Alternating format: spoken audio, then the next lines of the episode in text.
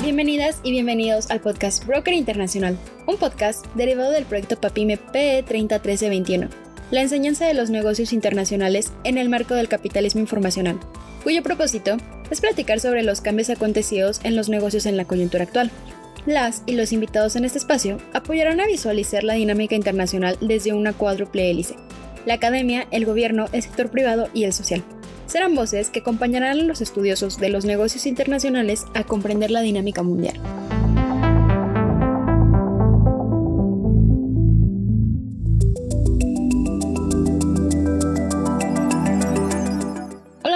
Yo soy Samantha Yoritza Conde Ugalde, estudiante de la licenciatura en negocios internacionales de la ENES Juriquilla, y para nuestra sesión del día de hoy hablaremos de un tema muy importante, que es la violencia digital, en el contexto de los negocios internacionales. Para ello nos acompaña Elena del Rocío Padilla Reyes. Es doctora en estudios regionales con énfasis en América del Norte, maestra en estudios de Estados Unidos y Canadá, licenciada en estudios internacionales por la Universidad Autónoma de Sinaloa, miembro del Sistema Nacional de Investigadores Nivel 1. Ha publicado un libro y diversos artículos. Realizado estancias de investigaciones en la Universidad de Illinois, en Urbana Champing, en Flaxo, México, en la Universidad Autónoma de Querétaro e impartido conferencias en diversas universidades.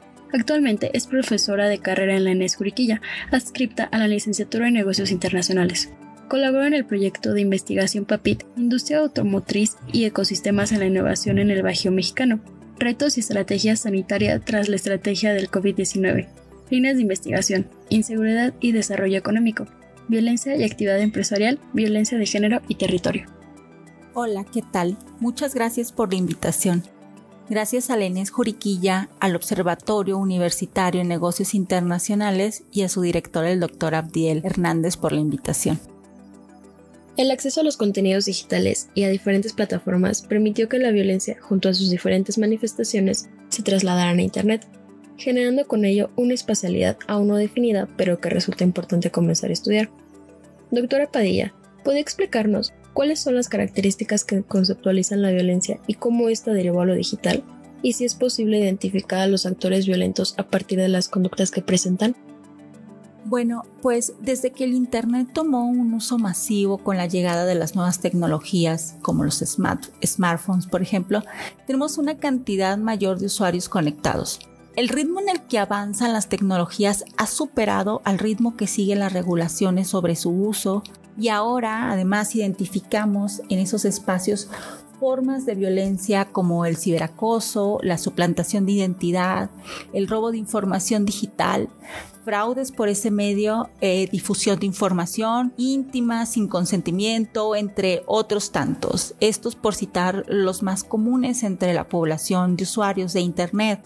Desde hace tiempo ya diversos espacios de nuestra actuación social se habían trasladado hacia el mundo virtual pero esto se aceleró considerablemente con el fenómeno de la pandemia y las medidas de confinamiento.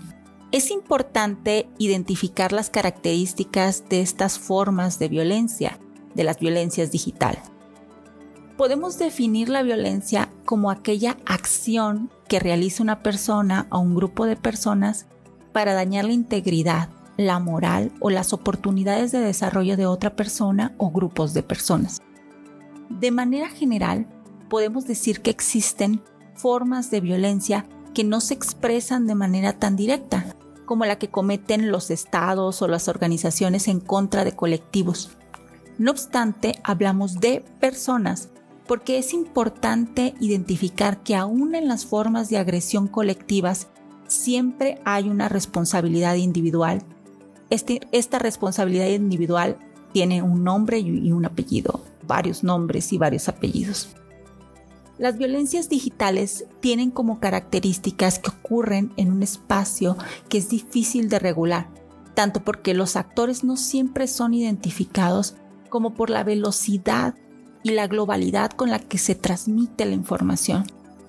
En nuestro país se han creado en los últimos años algunos instrumentos normativos para regular estos comportamientos y sancionar las violencias como la llamada Ley Olimpia, que ya se aprobó en 26 estados con modificaciones al Código Penal y reformas a las leyes locales para prevenir, atender, sancionar y erradicar la violencia de género. Ante esta aceleración de las diversas formas de violencia que nos menciona y tomando en cuenta los instrumentos jurídicos también señalados por usted, como la Ley Olimpia, considera que las redes sociales promueven la violencia de género, ya que se han dado prácticas de compartir contenido íntimo sin consentimiento, persecución, acecho y acoso digital, entre otras? Bueno, podemos decir que la violencia de género ha encontrado nuevos medios para su expresión y reproducción. El acoso, por ejemplo, es una forma de agresión motivada por la cultura machista y tiene una larga tradición en nuestras sociedades y no positiva. Ahora vemos cómo se utilizan los medios virtuales para generar estas violencias. Según datos de la encuesta que desarrolla el INEGI e para el módulo del ciberacoso, en el 2019 identificaron 17.7 millones de personas usuarias de Internet que sufrieron ciberacoso. El grupo poblacional que sufrió un grado mayor de acoso cibernético fueron las mujeres de entre 20 y 29 años. Además, en el 40.3% de estas mujeres que fueron víctimas de esta forma de violencia recibieron insinuaciones o propuestas sexuales. El 46% recibió además críticas por su apariencia o su clase social. En realidad, pocas dijeron conocer o poder identificar al agresor en su mayoría fueron acosados por desconocidos. En su mayoría nos referimos a casi el 80%. Respecto a la denuncia, bueno, los datos nos muestran que apenas una minoría denunció ante el Ministerio Público o ante la Policía Cibernética. Además de estas, encontramos a través de estos medios otras formas más extremas de violencia, como la trata de personas. Los datos que nos menciona doctora son alarmantes, considerando el alto porcentaje de mujeres violentadas a través de los medios digitales. Para enfatizar en este tema, ¿de qué forma las tecnologías digitales han sido empleadas para segmentar aprendizajes que desplazan a las mujeres en la obtención de conocimientos tecnológicos y digitales? ¿Y cuál es la contranarrativa de esto? Sí, existe una brecha digital de género desde antes de la pandemia y ahora además se ha exacerbado las brechas entre hombres y mujeres en el acceso a las tecnologías de la información son un reflejo de la desigualdad de género ya existente. En un estudio realizado en el 2020 por el BIT, por ejemplo, se identificaron como las principales barreras de acceso a estas tecnologías el costo, esto para hombres y mujeres. Sin embargo, para las mujeres se presenta una barrera adicional y esta es que muchas de ellas presentan ciertas carencias de conocimiento sobre cómo usar, por ejemplo, los celulares o incluso el Internet. En estos datos se muestra que hasta un 35% de las mujeres frente a un 24% de los hombres reportaron no saber cómo usar el teléfono inteligente y 44% de las mujeres frente a 33% de los hombres reportaron no saber cómo utilizar el Internet. Entonces, ¿qué podemos hacer ante esta brecha digital de género frente a la necesidad del teletrabajo y el aprendizaje en línea? Bueno, pues las universidades y también eh, diferentes centros de generación de conocimiento, de aprendizaje y de innovación se enfrentan el reto de capacitar a estudiantes y a colaboradoras para eh, utilizar estas tecnologías. Pero además, bueno, con la pandemia y la necesidad de, del trabajo a distancia, las mujeres se han enfrentado también a otros retos. Y esto es el poder adaptarse a las necesidades del teletrabajo y también, bueno, que se han preocupado de forma más intensiva de los cuidados en su entorno familiar. Y esto es, bueno, que las mujeres eh, utilizan eh, más tiempo que los hombres debido a los estereotipos de género en las tareas de cuidado y en las tareas domésticas. Entonces, estos son los retos a los que nos enfrentamos respecto a los conocimientos tecnológicos y digitales y las diferencias entre hombres y mujeres motivados por los estereotipos. La propuesta de capacitación de mujeres en tecnologías digitales es un punto importante que todas y todos tenemos que retomar. Si me lo permite, doctora Padilla, vamos a escuchar una cápsula de promoción académica del doctor Abdiel Hernández Mendoza sobre uno de sus más recientes artículos.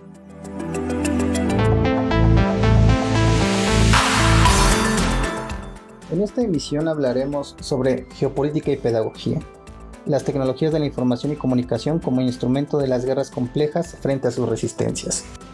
Un artículo que fue publicado en el volumen 1, número 1 de la revista Propulsión Interdisciplina en Ciencias Sociales y Humanidades de la Universidad Atacama de Chile. El artículo, publicado por Adriel Hernández Mendoza, se basó en un planteamiento geopolítico que contempla a la transmisión de pensamiento como una de las esferas susceptibles a la dominación mundial.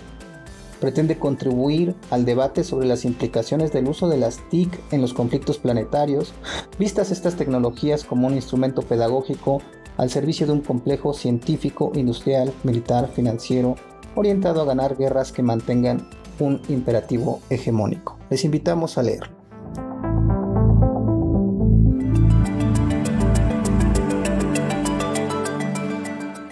De vuelta con nuestro tema, después de esta recomendación académica, continuamos con la doctora Elena del Rocío Padilla Reyes, conversando sobre la violencia digital. Nos comentaba doctora que en esta época de la realidad virtual y las nuevas tecnologías, otro de los retos es la adaptación a las necesidades del teletrabajo. Por ello, me gustaría preguntarle si se observan afectaciones en los negocios internacionales con la extensión de la violencia hacia las plataformas digitales. Sí, en los últimos años se han incrementado los ataques cibernéticos y el robo de información en páginas de instituciones públicas y privadas. Los ataques tienen la capacidad de paralizar la actividad de empresas y organismos, ocasionando daños y pérdidas. Por ende, las empresas de seguridad digital y sus demandas se han incrementado con la pandemia y con el confinamiento, una parte importante de las empresas tuvo que enviar empleados al teletrabajo, lo que implicó requerimientos de nubes más seguras, potentes y de mayor alcance, así como sistemas de defensas y respuesta ante posibles ataques. Adicionalmente, tuvieron que hacer más eficientes sus sistemas de compras y ventas en línea, capacitar y equipar a los empleados, asumir los riesgos que implica además que se incremente la vulnerabilidad que resulta de compartir datos e información sensible de la empresa a través de medios electrónicos. Respecto a las empresas, existe también una brecha digital. Mientras que algunas estaban ya preparadas para avanzar al trabajo en línea y llevar a cabo ciertos procesos por medios digitales, para otras empresas representó un reto que no han podido enfrentar un informe que realizaron dos empresas respecto a los retos que enfrentan las compañías europeas. Aquí en este informe identificaron que está en las capacidades del personal uno de los puntos que más problemas les ha estado generando. Según este estudio, muchas empresas invierten en sistemas de seguridad complejos, pero es en el factor humano donde les está jugando en contra no han desarrollado una cultura de protección y defensa en los medios digitales, en los colaboradores. Y bueno, respecto a la cultura de defensa en medios digitales, en México no tenemos muy buenos datos. Según la misma información que maneja el INEGI, el 92.8% de las personas usuarias del Internet sí toman como medida poner contraseñas. Sin embargo, solo una minoría usa medidas adicionales por ejemplo, solo el 30% instala un software antivirus o un, software antiespías y además solo el 9% cambia periódicamente la contraseña. Podemos plantear que uno de los aspectos que tendrán que trabajar las empresas es la cultura de la protección de los espacios virtuales entre sus colaboradores y mejorar y eficientar estas capacidades. Evidentemente, los temas de ciberseguridad implican prestar atención a los temas internos de los negocios. Al respecto, ¿qué pueden hacer las empresas u organizaciones para prevenir y erradicar cualquier tipo de contenido violento? Como señalé, las empresas han estado invirtiendo en sistemas de seguridad para contener y defenderse ante ataques cibernéticos y otras formas de violencia digital. Incluso eh, algunas de ellas antes de la pandemia. Por ejemplo, en los Estados Unidos, la inversión de ciberseguridad entre las empresas entre el 2014 y el 2018, según los datos, fue de hasta 17.800 millones de dólares. Bueno, no obstante a estos datos, la realidad es que las empresas no avanzan en el mismo ritmo. Mientras que algunas ya tienen años trabajando tanto en estos sistemas como en las capacidades y cuidados que toman sus colaboradores, para otras son temas no tan explorados.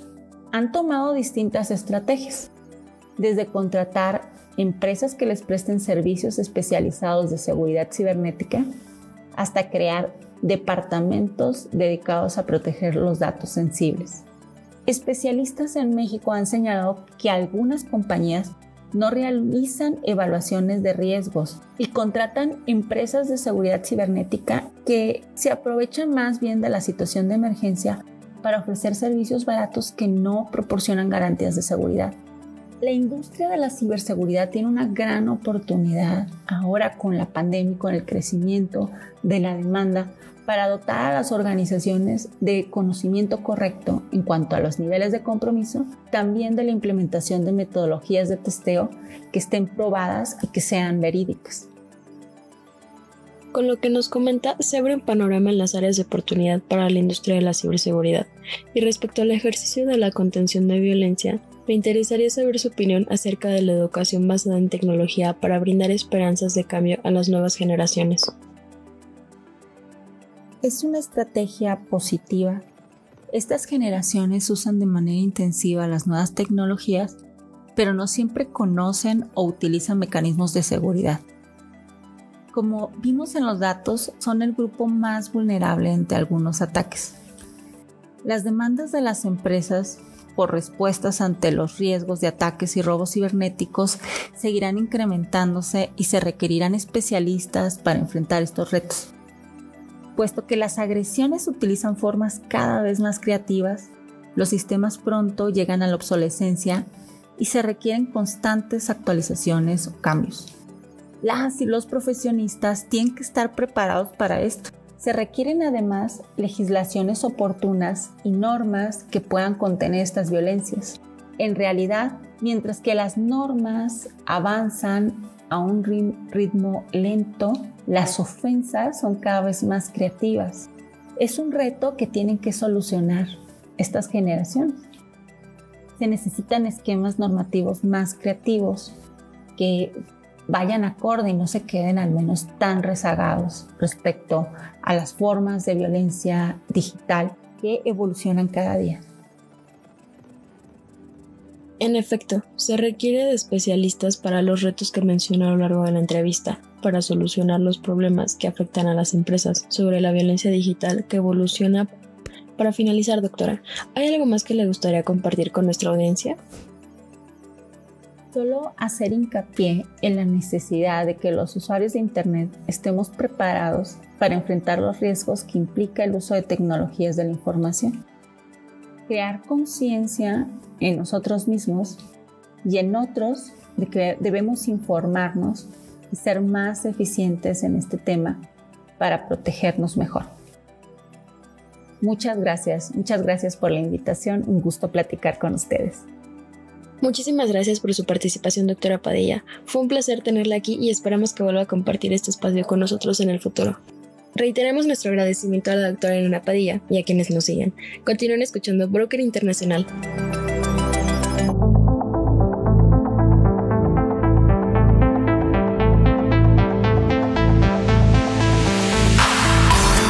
Los comentarios emitidos en este programa son resultado de los análisis y opiniones de los invitados, no representan la postura oficial de la UNAM ni del proyecto. Esta fue una emisión de Broker Internacional producto del PAPIME P301321, la enseñanza de los negocios internacionales en el marco del capitalismo informacional, en colaboración con el Seminario Emergente de las Ciencias Sociales frente a la pandemia del año 2020 y el gran confinamiento mundial, y el Observatorio Universitario de Negocios Internacionales de la UNAM en Escuriquilla. Responsable del proyecto, Dr. Abdiel Hernández Mendoza. Producción y guion, licenciado Roberto Antonio Gutiérrez Gutiérrez, Aarón Miguel Hernández Martínez y Diana Susana Almaraz Pesa. Conducción, Samantha Yoritzia Conde Ugalde. Musicalización, Luis Fernando García Palacio. Recomendación académica, Abdiel Hernández Mendoza. En la voz, Fernando Godínez Araujo.